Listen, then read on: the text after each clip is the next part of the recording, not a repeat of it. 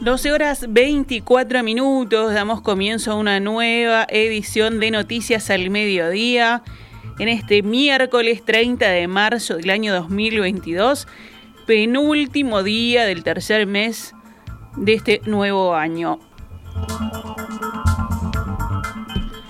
El senador Guido Manini Ríos expresó que el referéndum fue un baño de realidad porque la alta aprobación del presidente y su gestión no se traduce en votos. Aquí, en esta mañana en perspectiva, el senador Manín Ríos aseguró que la votación del domingo es algo bueno porque le preocupa, porque la diferencia entre ambos bloques es casi nula y se puede revertir rápidamente si no se cumplen con las promesas de campaña y se siguen cometiendo errores. Cuando yo hablo de errores, el error es eh, tal vez el no lograr los objetivos o no lograr cumplir con lo que se prometió, no lograr que se reactive el mercado de trabajo, no, no lograr que haya un clima de seguridad eh, perceptible por toda la gente, no lograr que se haga la reforma de la educación que todos estamos reclamando. Es decir, hacer las cosas eh, de forma tal que que, la gente perciba que, que los cambios que se prometieron se cumplen. Si eso no se logra, bueno, ese, eso va, puede llegar a ser muy caro en el sentido de que estos bloques que están tan parejos pueden cambiar perfectamente la correlación.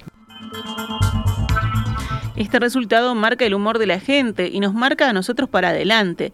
De aquí en más hay que ser conscientes que los resultados son de propiedad total. No hay dos lecturas, agregó el senador Cabildante y sostuvo que la clave de ahora en más es fortalecer la coalición y apostar al diálogo entre todas las partes. Yo creo que queda demostrado que es necesario trabajar todos en conjunto y no y no tener relegado ninguna de las partes de la coalición. Yo no estoy, como no lo hice nunca, de estar exigiendo una mesa donde se decidan las cosas. Este, esto va más allá de eso, que esto va eh, a un ámbito en el cual realmente las propuestas se escuchen y se las escuchen con ánimo de, dialogar en serio, porque de, nada sirve sentarnos a una mesa si, si, una parte no está dispuesta a ceder un centésimo. Entonces, eh, directamente, ese, esos son diálogos solamente formales. Nosotros creemos que hay propuestas que tienen que ser recibidas, escuchadas y eh, llevadas al, terreno, digamos. En la misma línea, el senador no descartó que pese a los resultados del referéndum se pueda volver a revisar la ley de urgente consideración. Yo creo que todos los artículos de la LUC y de cualquier ley son revisables si es que hay ideas para mejorarlo. No hay ninguna ley que sea eh, no, no tocable, todas las leyes se pueden tocar.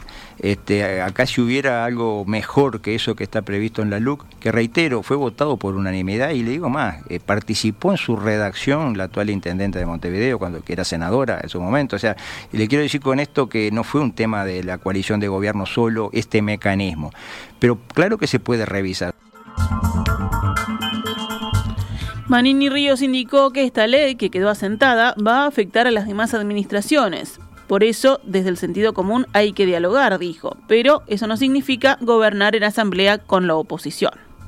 Recordemos ¿no? que estamos ante profesionales de la manija, que son capaces de culpar a este gobierno de la suba de la nafta, son capaces de culparlo de, de todo lo que está pasando eh, en el país sin, sin pensar siquiera que hay un mundo afuera. ¿no? Bueno, eh, todas esas cosas van a ser explotadas hábilmente y yo creo que el darles un espacio de diálogo en cierta forma contribuye a que esa manija no sea tan efectiva, porque en definitiva todos tienen la posibilidad de opinar y de aportar. El secretariado ejecutivo del PIT-CNT afirmó que en el referéndum del pasado domingo no hubo victoria, pero tampoco derrota, porque los votos por el no fueron menos del 50% de los sufragios emitidos. En una carta abierta a los trabajadores y el pueblo, la Central de Trabajadores expresa, del mismo modo que no hablamos de victoria, tampoco hablamos de derrota. no solo porque desde el punto de vista cuantitativo los votos confirmatorios de la LUC son menos del 50% de los votos emitidos, sino por todo el proceso de acción desarrollado y el saldo acumulado por los sectores populares. En la lucha social lo importante es si se avanza o se retrocede, y nosotros avanzamos en muchos aspectos, sostiene el ejecutivo del PITCNT. Para la dirigencia de la central, lo que ocurrió el domingo 27 de marzo fue la expresión de todo un proceso de lucha del pueblo uruguayo contra uno de los aspectos clave de la política del gran capital y sus representantes políticos y contra el bien común y el patrimonio público. La acción contra la ley de urgente consideración fue definida como un eslabón táctico importante de la estrategia del movimiento obrero y popular, señala el texto en su primer párrafo. Finalmente, la central llamó a mantener el nivel de acción y participación popular desarrollado y el diálogo con vastos sectores populares, desarrollado inclusive con aquellos que aún no comprenden el mensaje del movimiento obrero, dicen. La senadora colorada Carmen Sanguinetti volvió a proponer ayer que sea reformulada la disposición de la ley de urgente consideración relativa al microtráfico de droga. Este es uno de los temas cuyo intento de derogación fracasó en el referéndum del domingo pasado. El artículo 74 de la Ley de Urgente Consideración restableció la pena mínima de cuatro años para las personas que ingresen drogas a determinadas instituciones como cárceles, centros educativos u hospitalarios. Desde el ámbito del derecho penal ha sido advertido que debido al artículo cuestionado, acaban presas muchas mujeres que, presionadas y amenazadas, llevan droga a la cárcel para sus parejas, hijos u otros familiares, lo que deja a niños pequeños sin la protección de esas madres. Desde los partidos de la coalición oficialista se espera que el texto del proyecto de Carmen Sanguinetti esté redactado para opinar más a fondo.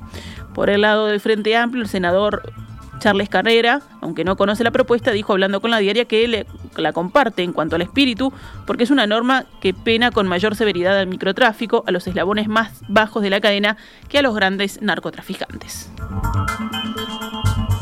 Seguimos adelante con más temas del panorama nacional. El presidente de la calle Pou visitará Mercedes hoy de tarde tras los destrozos que causó ayer el temporal con vientos que superaron los 120 kilómetros por hora y abundante lluvia que provocó inundaciones en gran parte de la ciudad capital de Soriano. La calle Pou recorrerá la zona afectada para evaluar los daños junto al ministro de Defensa Javier García. El balance de daños realizados daba cuenta, el primer balance por lo menos, del impacto del temporal que hizo volar los techos de 18 viviendas, parte de dos salones de clase de la escuela número 4, 10 casas anegadas por obstrucción de desagües, caída de columnas y cables del tendido eléctrico y televisión para abonados, además de la evacuación de dos familias que fueron llevadas al velódromo municipal. UTE informó en un comunicado que 9.000 servicios eléctricos fueron interrumpidos por la situación meteorológica en Mercedes y cercanías. Paulatinamente el servicio se fue restableciendo por zonas en la capital departamental y el otro lugar afectado fue el municipio de Palmitas, donde a esta mañana se mantenían afectados 931 clientes. Desde temprano, cuatro cuadrillas departamentales trabajan para atender las viviendas afectadas. Ahora pasaron de 18 a 25 en el último conteo. El Comité Departamental de Emergencias reiteró a la población que evite los desplazamientos por las zonas afectadas por el temporal, ya que no solo pueden entorpecer el trabajo de los equipos que están, que están allí retirando ramas, escombros, chapas, sino que además ponen en riesgo su integridad al circular por áreas con materiales inestables y por ende peligrosos.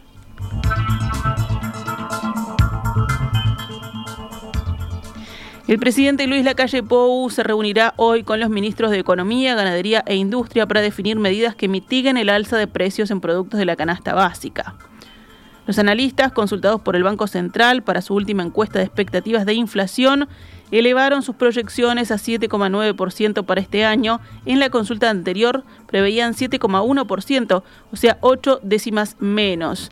La inflación en los 12 meses cerrados a febrero fue de 8,9%, es decir, por encima del rango meta oficial vigente que era de 3 a 7%.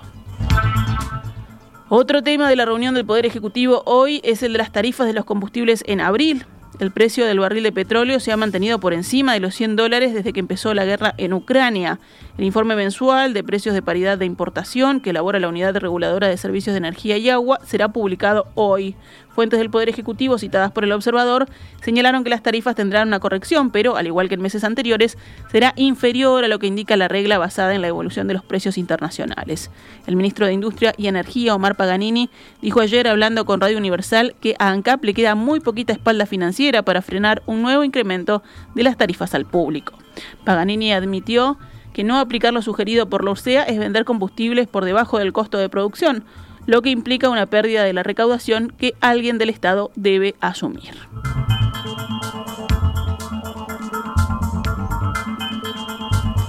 La Unión de Exportadores expresó ayer en un comunicado su preocupación por la baja en el precio del dólar, que en la víspera llegó a 41,24 pesos en el mercado interbancario, un mínimo en más de dos años. Esta mañana, en diálogo con En Perspectiva, María Laura Rodríguez, economista responsable de asesoría económica de la Unión de Exportadores, aseguró que es la suma de varios días y varias caídas lo que despertó la preocupación y señaló que esta situación perjudica a todo el sector exportador y en particular a la industria manufacturera exportadora. Creemos que esta caída ha sido demasiado fuerte y eh, si bien las autoridades habían dicho este, que no que no estaban dispuestas a, tener variaciones muy bruscas. En este caso consideramos que ha sido eh, brusco, entonces por eso lo, lo hemos venido planteando.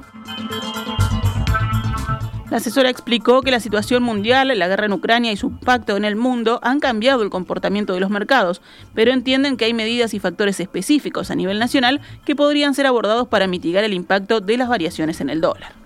Nosotros lo que, lo que consideramos es que si hay elementos específicos del mercado local, por ser un mercado chico, con pocos jugadores, que de repente con movimientos eh, pequeños pueden generar eh, variaciones importantes, ahí es donde nosotros creemos que se puede actuar. No ir en contra a lo que está sucediendo en el mundo, sino cuando tenemos factores específicos. Lo que hemos hablado con el Banco Central es que ellos no están viendo factores específicos en los que haya que atacar. Y nosotros creemos que hay momentos en que tenemos variaciones que podrían ameritar eh, alguna acción. Finalmente, Rodríguez agregó que no se descarta solicitar reuniones con el Ministerio de Economía para agregar medidas en caso de que sea inviable contener las variaciones de la moneda estadounidense. El dólar es una variable muy importante que a una, a una empresa le puede significar eh, pérdida de negocios simplemente por este, una variación muy grande en la moneda. Entonces ahí, ahí es donde decimos, bueno, a ver, ¿qué cosas se pueden hacer? Y, y, tal vez este, sea a través de medidas que pueda tomar el Banco Central en el caso en que nosotros, eh, en el que se vea que hay cambios de portafolios y, de, de, los grandes jugadores que venden dólares para colocarse en títulos en pesos y entonces ahí de repente hay algunas medidas que se han aplicado en el pasado de integrar directamente con dólares esas esas letras en pesos. Eso si es que esa es la razón eh, y, y, bueno y si y si en esta oportunidad no no hay resultados tal vez sí debamos seguir eh, con, con otro tipo de, de medidas otro tipo de solicitudes La ministra de Economía y Finanzas de Uruguay, Azucena Arbeleche, fue reconocida por la World Government Summit Organization como la mejor ministra de Estado a nivel mundial, en reconocimiento a la excelencia en su desempeño en el sector público y liderazgo a nivel internacional. Según señala el Ministerio de Economía y Finanzas en un comunicado, Arbeleche fue destacada en la reunión anual celebrada en Dubái por diseñar e implementar iniciativas exitosas, escalables y sostenibles para el mejoramiento socioeconómico de sus ciudadanos y por inspirar y liderar a otros líderes gubernamentales a promover innovaciones y capacidad de previsión en los temas globales de hoy y de mañana.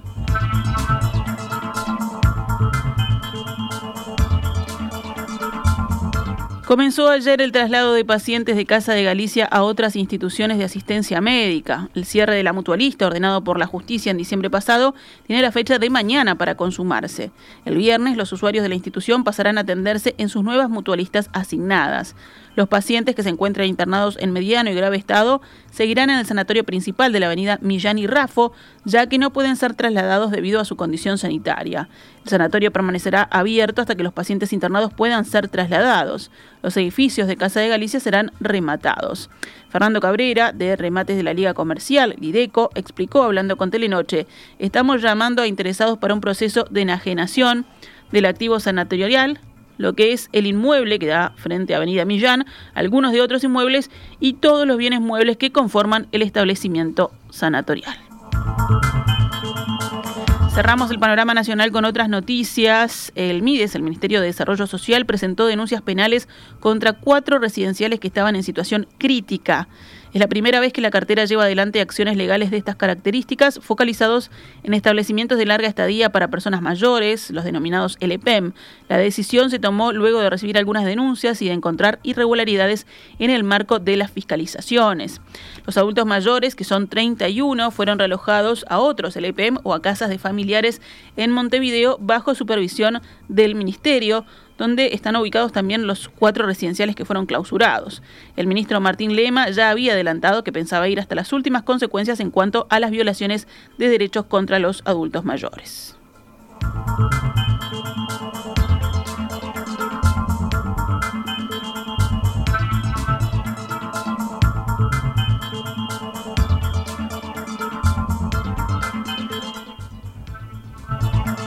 12 horas 40 minutos, actualizamos a cuánto cotiza el dólar a esta hora en pizarra del Banco República. 39 pesos con 85 para la compra y 42 con 05 para la venta. Esta es Radio Mundo 1170 AM. ¡Viva la radio! 12.42 rápidamente nos vamos al panorama internacional en Noticias al Mediodía. En Ucrania, un edificio del Comité Internacional de la Cruz Roja fue blanco de bombardeos rusos en Mariupol. Yudmila Denisova, responsable de derechos humanos en el Parlamento ucraniano, afirmó que por el momento no tiene información sobre las víctimas, dijo sin especificar cuántas personas podrían haber estado en el edificio en el momento del bombardeo. Las fuerzas rusas continúan el asedio de Mariupol con bombardeos constantes e indiscriminados que han dejado al menos 5.000 personas fallecidas, según las autoridades, que estiman que el total de muertos podría ascender a 10.000. Los bombardeos y los ataques indiscriminados de Rusia contra zonas pobladas de Ucrania generan una inmensa preocupación y podrían configurar crímenes de guerra, según afirmó hoy la alta comisionada de Naciones Unidas para los Derechos Humanos, Michelle Bachelet. Los ataques indiscriminados están prohibidos por la ley humanitaria internacional y podrían constituir crímenes de guerra, dijo la exmandataria chilena ante el Consejo de Derechos Humanos de la ONU en Ginebra, recurriendo al condicional por convención, dado que las acusaciones deben ser por principio decididas por un tribunal. Finalmente, fuerzas de seguridad israelíes llevaron a cabo una amplia operación de arrestos en Cisjordania ocupada tras el ataque de anoche por parte de un palestino en el centro de Israel que se saldó con cinco personas muertas, según informó hoy la prensa local. Soldados, policías y el Servicio de Inteligencia Interior de Israel allanaron pueblos y aldeas en el área de Jenin, entre otros la localidad del atacante Yabad, e hicieron arrestos además de concretar medios eh, sobre estas acciones en el norte del territorio cisjordano. Cerramos con deportes. Perú accedió al repechaje en el que tendrá una chance más de clasificarse al Mundial de Qatar. La eliminatoria sudamericana disputada ayer se disputó la fecha, la última fecha, aunque sigue pendiente todavía el partido Brasil-Argentina que no modificará la clasificación. Bueno, si hablamos de la selección nacional, Uruguay logró su cuarta victoria consecutiva en el total de partidos jugados bajo la dirección técnica de Diego Alonso. Los celestes de visitantes derrotaron 2 a 0 a Chile con anotaciones de Luis Suárez de chilena y de Federico Valverde con un disparo desde el borde del área grande. Suárez se convirtió así anoche en el máximo goleador de la historia de las eliminatorias mundialistas sudamericanas con 29 anotaciones. Estaba igualado con Lionel Messi en 28 goles pero el track argentino no convirtió anoche cuando fue titular ante Ecuador. Los clasificados directamente por Sudamérica son Brasil, Argentina, Uruguay y Ecuador, en ese orden según el puntaje de la tabla de posiciones, que en los hechos es indiferente para el orden de colocación de las selecciones en el Mundial. Brasil mantuvo anoche su liderazgo invicto y rompió el récord de puntos en clasificatorio sudamericano. Esta es Radio Mundo, 1170 AM. ¡Viva la radio!